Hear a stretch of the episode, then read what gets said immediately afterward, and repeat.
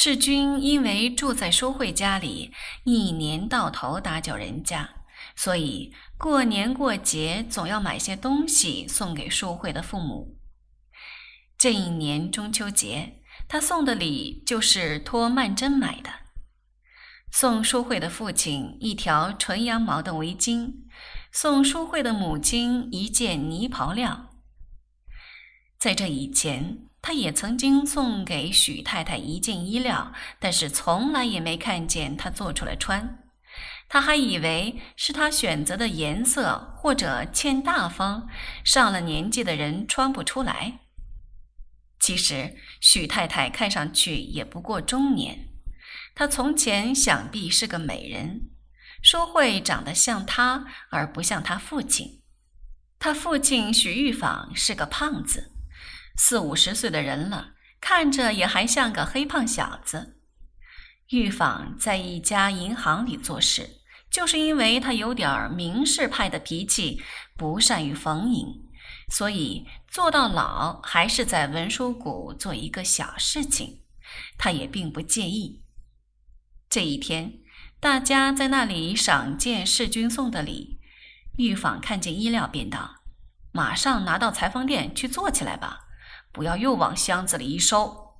许太太笑道：“我要穿的那么漂亮干嘛？跟你一块儿出去，更显得你破破烂烂，像个老当差的。给人家看见了，一定想这女人霸道，把钱都花在自己身上了。”他掉过脸来，又向世君说：“你不知道他那脾气，叫他做衣服，总是不肯做。”玉坊笑道：“我是想开了，我反正再打扮也就是这个样子，漂亮不了了。所以我还是对于吃比较感到兴趣。提起吃，他便向他太太说：‘这两天不知有些什么东西新上，明天我跟你逛菜场去。’他太太道：‘你就别去了，待会儿看见什么买什么，想要留几个钱过节呢。’”玉坊道：“其实要吃好东西，也不一定要在过节那天吃。过节那天只有贵，何必凑这个热闹呢？”他太太依旧坚持着世俗的看法，说：“节总是要过的。这过节不过节的问题，结果是由别人来替他们解决了。他们家来了一个朋友借钱，有一笔急用。”把玉坊刚领到的薪水差不多全部借去了。这人也是玉坊的一个多年的同事。这一天他来了，先闲谈了一会儿。世君看他那神气，仿佛有话要说似的，就走了出来，回到自己房间里去。过了一会儿，许太太到他房门外搬取他的一只煤球炉子。顺便叫了他一声：“世君，许伯伯要做黄鱼羹面呢，你也来吃。”世君笑着答应了一声，便跟过去了。玉坊正在那里宣拳啰袖，预备上灶，向客人说道：“到我这儿来，反正有什么吃什么，绝不会为你多费一个大洋，这你可以放心。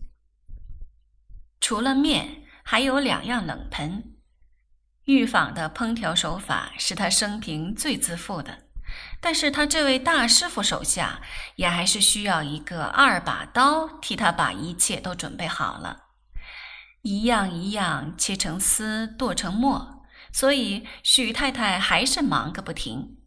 而且玉坊做起菜来一丝不苟，各种原料蘸上许多不同的碟子，摊满一房间。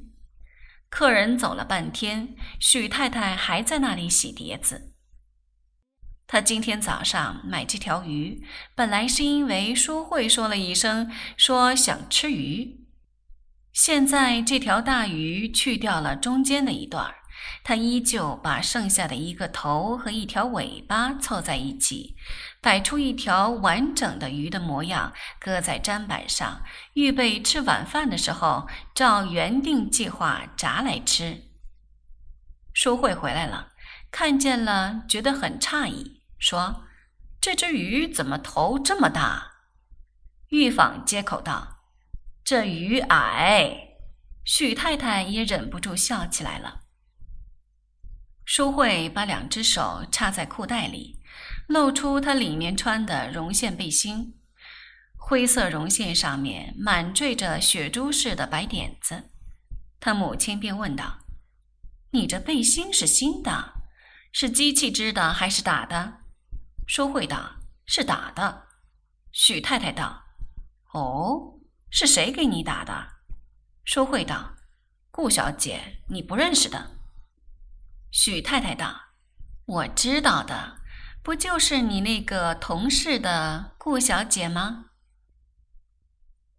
曼桢本来跟世君说要给他打件背心，但是他这种地方向来是非常周到的，他替淑慧也织了一件。他的绒线衫口袋里老是揣着一团绒线。到小饭馆子里吃饭的时候，也手不停挥的打着。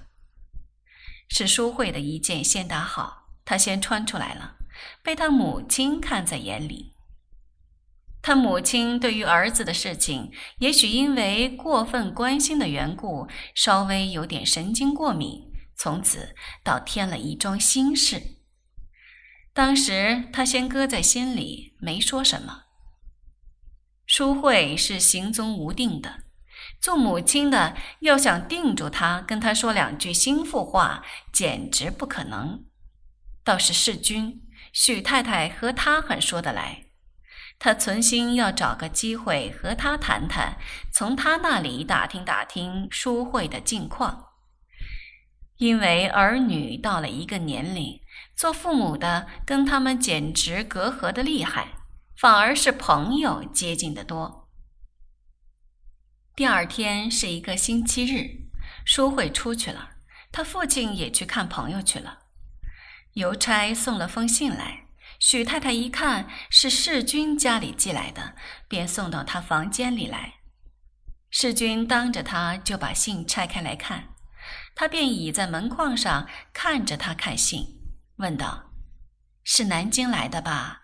你们老太太好呀，世君点点头道：“他说要到上海来玩一趟。”许太太笑道：“你们老太太兴致这样好。”世君皱着眉笑道：“我想他还是因为我一直没回去过，所以不放心，想到上海来看看。其实我是要回去一趟的，我想写信去告诉他，他也可以不必来了。”他出一趟门是费了大事的，而且住旅馆也住不惯。许太太叹道：“也难怪他惦记着，他现在就你这么一个孩子嘛。你一个人在上海，也不怪他不放心。他倒没催你早一点结婚吗？”世君顿了一顿，微笑道：“我母亲这一点倒很开通。”也是因为自己吃了旧式婚姻的苦，所以对于我，他并不干涉。许太太点头道：“这是对的。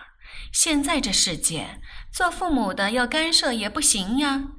别说像你们老太太跟你，一个在南京，一个在上海，就像我跟淑慧这样住在一幢房子里，又有什么用？他外边有女朋友，他哪儿肯对我们说啊？”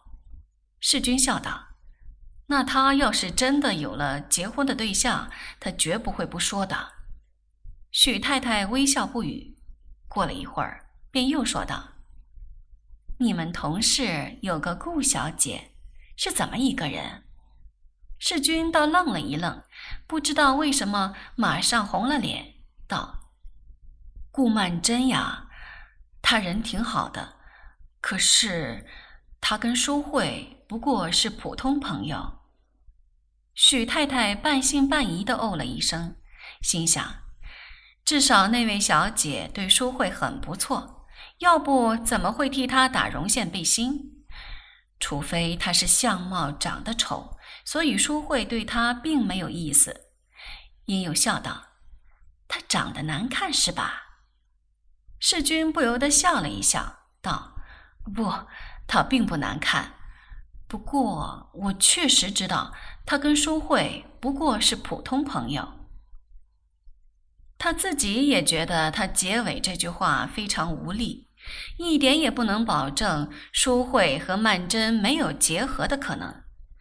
许太太要疑心，也还是要疑心的，只好随他去吧。